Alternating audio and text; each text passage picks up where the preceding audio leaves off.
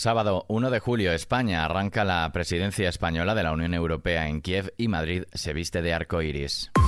ISFM Noticias con Daniel Relova.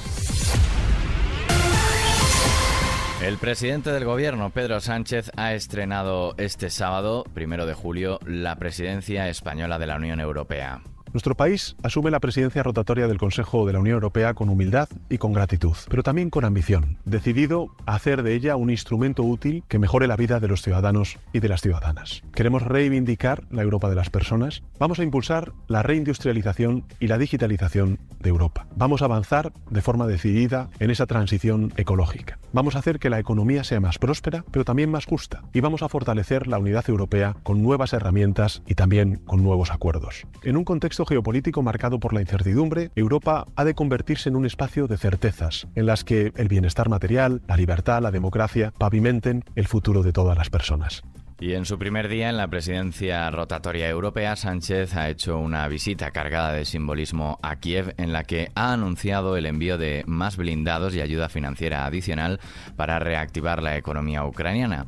Este viaje a Kiev demuestra, según Sánchez, el compromiso político claro e inequívoco de las instituciones comunitarias con Ucrania. Antes de reunirse con el presidente ucraniano Volodymyr Zelensky, el presidente del gobierno español pronunció un discurso ante la Rada Suprema de Ucrania en el que anunció una nueva ayuda de 55 millones de euros dedicada a la reconstrucción de Ucrania. Europe is with you and you are one with Europe. Europa, Slava Ukraini. Europa está con vosotros y vosotros sois uno con Europa. Somos Europa, viva Ucrania, dijo Sánchez al término de su intervención en el Parlamento ucraniano. En clave estrictamente europea, Sánchez ha alabado los progresos de Ucrania a la hora de cumplir los requisitos para que Bruselas le permita empezar las negociaciones para el acceso a la Unión Europea y ha animado a Ucrania a seguir avanzando en la senda de las reformas. Zelensky, por su parte, ha agradecido a España el apoyo en el camino de Ucrania hacia el ingreso en la Unión Europea. También ha destacado la importancia que tiene acercarse al objetivo de la adhesión para los soldados ucranianos que luchan en el frente. Ambos presidentes firmaron además una declaración conjunta que recoge todos estos temas y en la que España apoya el reforzamiento de la alianza de la OTAN con Ucrania. Seguimos en Madrid, donde este sábado ha tenido lugar la tradicional manifestación del Orgullo LGTB 2023, que este año se ha celebrado en plena precampaña electoral y tras los pactos de PP y Vox para gobernar comunidades autónomas y ayuntamientos. Unos acuerdos que han acaparado titulares en los últimos días por la negativa de algunos ayuntamientos y parlamentos regionales en los que gobierna la derecha de colocar la bandera arcoíris, empezando por el alcalde de la capital, José Luis Martínez Almeida, que ha descartado de nuevo colocar esta insignia en la fachada del consistorio, que no obstante está iluminada junto con la fuente de Cibeles con los colores del colectivo.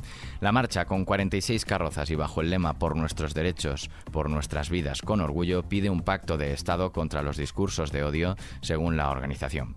Y Feijo se aleja de Vox y los independentistas en Lleida. Nunca me oirán un discurso centralista. Entiendo perfectamente lo que siente un catalán cuando se le dice usted es periférico y lo que hay que hacer son políticas centralistas. No cuenten conmigo para hacer políticas centralistas en España cuando llega la presidencia del gobierno de España. Tampoco cuenten conmigo para aceptar imposiciones de nadie, que aquí todos somos iguales. No cuenten conmigo para romper la unidad del Estado, porque creo que eso no es bueno para los ciudadanos de Cataluña. A lo mejor es bueno para algunos políticos de Cataluña, pero para la mayoría de los ciudadanos de Cataluña no. Con esta afirmación, Feijó se distancia tanto de las posiciones contrarias al Estado autonómico de Vox como a las reclamaciones independentistas. El líder del PP ha centrado también su discurso en la política agroalimentaria e hidrológica e, y ha indicado que su partido pretende que haya un pacto nacional del agua y una inversión de 40.000 millones de infraestructuras hidráulicas en los próximos seis años. Si tenemos un plan nacional si tenemos una red estratégica nacional, si cuidamos las presas y los canales y regadíos, si invertimos 40.000 millones en infraestructuras hidráulicas durante los próximos seis años, y si no malgastamos el agua que perdemos en los abastecimientos, si depuramos el agua y mejoramos el saneamiento y reutilizamos el agua, en España hay agua suficiente para todos y hay agua suficiente para la agricultura, para la ganadería, para el abastecimiento y para la industria. Feijo ha apuntado que esta semana, mientras otros iban de plato en plato en referencia a las entrevistas en televisión a Sánchez, él ha protagonizado encuentros del ámbito financiero, cultural y demográfico porque quiere el contacto con los gremios y no una política convertida en una burbuja, ha dicho. Mientras tanto, en Francia, al menos 1.311 personas fueron detenidas y 79 policías resultaron heridos en la cuarta noche consecutiva de disturbios por la muerte de un joven a manos de la policía el martes cuando trataba de huir de un control de carretera, si bien fueron de menor intensidad. A esas cifras se suma un total de unos 1.350 vehículos incendiados y desperfectos en unos 234 edificios. El Ministerio de Economía francés ha señalado que aún es demasiado pronto para cifrar el valor de los daños ocasionados por estos disturbios de los últimos días, si bien advierte que son elevados. Por ello, hacen un llamamiento a las aseguradoras para tramitar rápido las indemnizaciones a sus clientes y ha anunciado que planean medidas de apoyo a los empresarios impactados.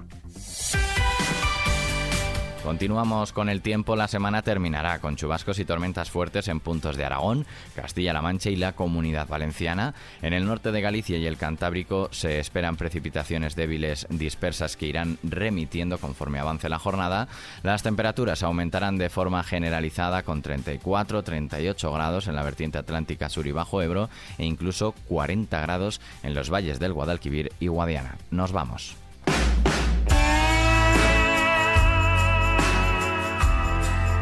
Ringo Starr ha confirmado en el podcast de Rolling Stone Music Now que la próxima canción de The Beatles utiliza solo partes auténticas grabadas por John Lennon y George Harrison antes de su muerte. Las palabras del baterista rebaten las de su colega Paul McCartney, que recientemente afirmó que la pista se completó con la ayuda de la inteligencia artificial. Según explicó, tomaron la voz de John Lennon de una vieja cinta del artista y a través de la inteligencia artificial obtuvieron su voz pura con la que pudieron mezclar el disco. No es la primera vez que los Beatles se reúnen para grabar nuevas canciones a partir de demos de Lennon. En 1994, McCartney, Starr y George Harrison completaron este Free as a Bird que estás escuchando o Real Love. Aquí terminamos este nuevo podcast de XFM Noticias con Susana León en la realización. Saludos de quien te habla, Daniel Relova. Hasta la próxima.